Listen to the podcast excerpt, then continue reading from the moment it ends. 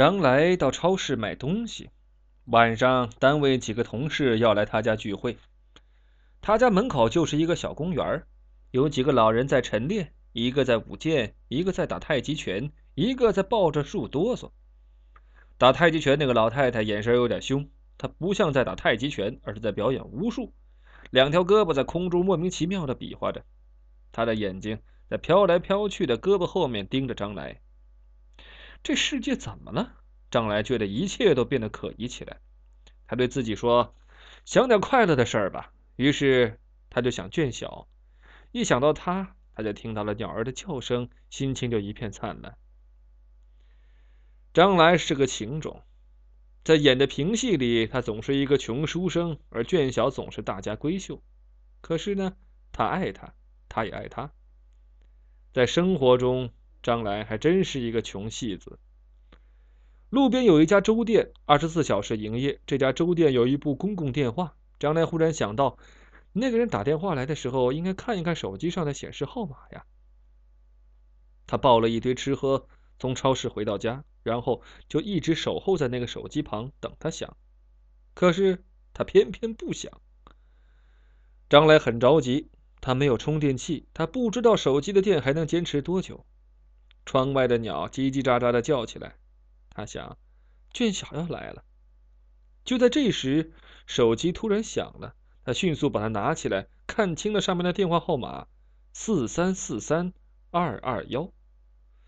四三四三二二幺，四三四三二二幺，四三四三二二幺。他一边叨咕着，一边手忙脚乱的找到纸和笔记下来。电话断了。张磊想了想，拨了回去。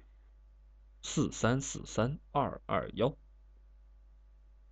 嘟嘟嘟，他的心狂跳起来，逼迫他喘不出气。电话响了很久，终于有人接起来，传出一个男人的声音：“谁？”“对不起，呃，请问刚才是你打电话吗？”“不是我。”这个人的声音跟半夜里的那个声音有一点点像。只是语速不那么快。昨天半夜你有没有给我打电话？你在说什么？那个人显得不耐烦了。麻烦问一下，这是哪儿的电话？公共电话。刚才打电话的是什么人呢？你到底什么事儿？哎，我想问一下，我没义务告诉你。啪，把电话摔了。张来放下电话，等了很长时间，再一次拨通了那个四三四三二二幺。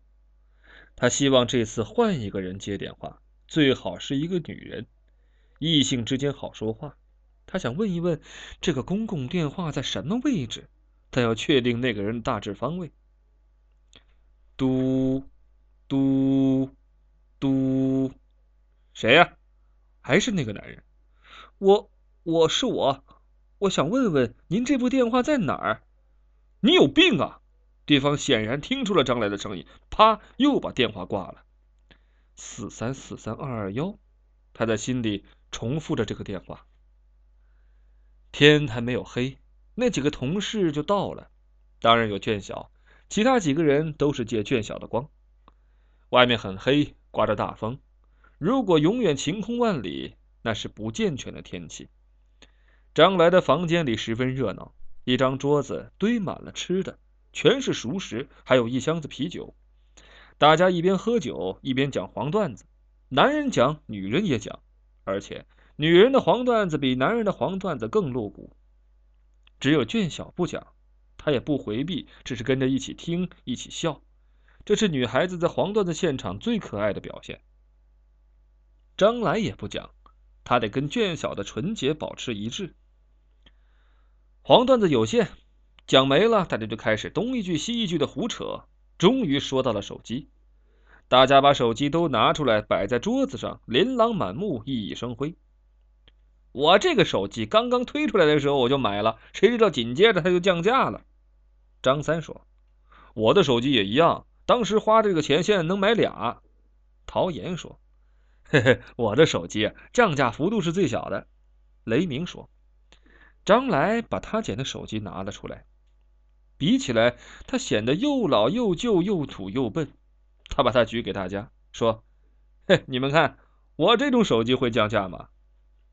张三接过去看了看，夸张的叫起来：“对了，张三呢是个女的。”卷小也接过去看了看，他认真的说：“我认为只有你这个不会降价，还会升值。为什么？它是古董啊！”大家一边笑一边纷纷附和：“这个会升值，对，这个会升值。”雷鸣说：“而且一机多用，嘿，这么重的家伙完全可以当武器，晚上拿出去心里踏实。”雷鸣是个男的，陶岩不信任的问：“哎，还能用吗？”陶岩也是个男的。张来把那手机拿回来，揣进口袋里。谁说不能用？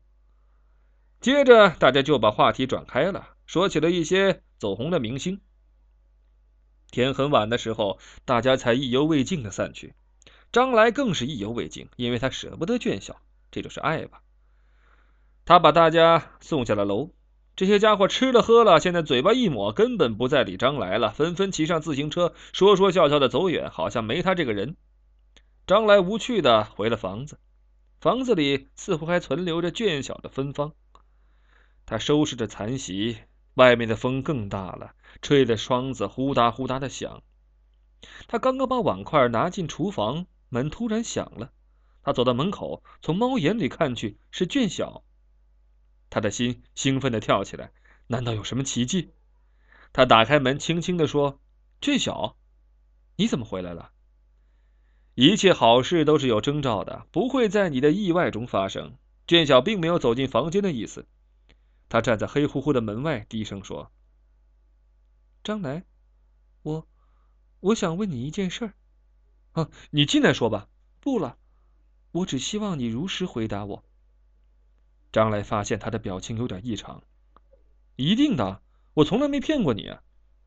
他犹豫了一下，说：“你的手机是从哪里来的？”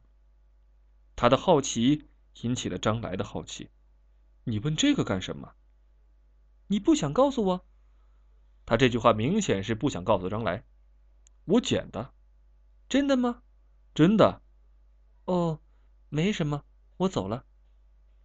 哎，张来叫住他，犹豫了一下，问：“你知不知道四三四三二二幺是哪儿的电话？”